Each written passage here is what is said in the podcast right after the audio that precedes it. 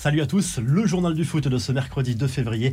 Maurizio Pochettino est passé tout proche d'un licenciement ces dernières semaines. Selon le journal Le Parisien, la direction mécontente des résultats et du style de jeu affiché aurait tenté de se séparer du technicien argentin lors du mois de janvier. Plusieurs entraîneurs ont visiblement été sondés, dont Zinedine Zidane qui a dit non parce qu'il ne voulait pas arriver en milieu de saison. Et en plus, l'effectif actuel ne lui conviendrait pas. A priori, ce sera le statu quo jusqu'à la fin de la saison. Pochettino devrait rester au PSG et partir sans doute cet été, sauf cataclysme avant, par exemple en Ligue des Champions contre le Real Madrid. Une chose est sûre, les supporters du PSG ne sont pas du tout satisfaits à l'image du collectif Ultra Paris qui a posté ce message sur les réseaux sociaux. Notre patience a des limites, accompagnées du hashtag cinglant ras-le-bol. On file en Amérique du Sud avec la suite des éliminatoires du Mondial 2022. Le Brésil, privé de Neymar, s'est baladé malgré tout avec une victoire 4 à 0 contre le Paraguay. Marquinhos a été très bon, tout comme Philippe Coutinho qui semble renaître depuis son départ du FC Barcelone. Victoire également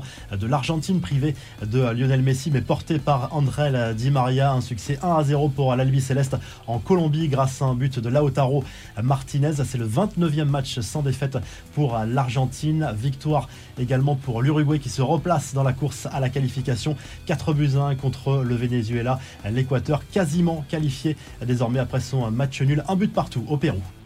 Les infos en bref, alors qu'une rumeur venue d'Allemagne sur un accord supposé entre le Real et Kylian Mbappé prend de plus en plus d'ampleur, le Brésilien Ronaldo a réagi à cette nouvelle en voyant une petite pique surprenante à l'international français. Même s'il reconnaît les qualités du Parisien, il affirme que les stars du foot actuel ont des salaires mirobolants aujourd'hui grâce aux générations précédentes qui ont inspiré les joueurs d'aujourd'hui. La Coupe d'Afrique et des Nations avec la première demi-finale ce mercredi. Elle oppose le Burkina Faso au Sénégal. Les Sénégalais, emmenés par Sadio Mané, sont favoris mais attention à cette équipe du Burkina Faso qui rêve de créer une grosse sensation lors de cette Cannes 2022.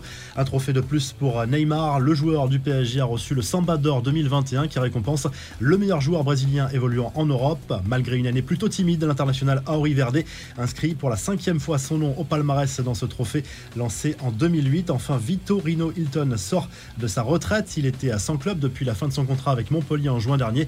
Hilton a signé un contrat jusqu'à la fin de la saison avec le FC7 en Nation la revue de presse, le journal L'équipe revient sur l'Olympico entre Lyon et Marseille disputé mardi soir en match en retard de la 14e journée. Victoire de l'Olympique lyonnais de 1. Les Gaunes ont été longtemps menés dans cette partie avant de renverser la situation dans le dernier quart d'heure. Lyon remonte à la 7e place alors que Marseille reste 3e derrière Nice et le Paris Saint-Germain.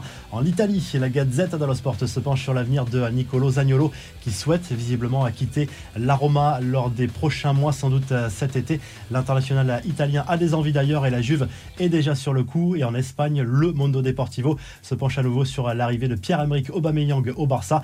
L'attaquant gabonais pourrait être le véritable détonateur de la seconde partie de saison du FC Barcelone. N'hésitez pas à nous donner votre avis en commentaire. Si le journal du foot vous a plu, n'hésitez pas à liker la vidéo, à vous abonner pour nous retrouver très vite pour un nouveau journal du foot.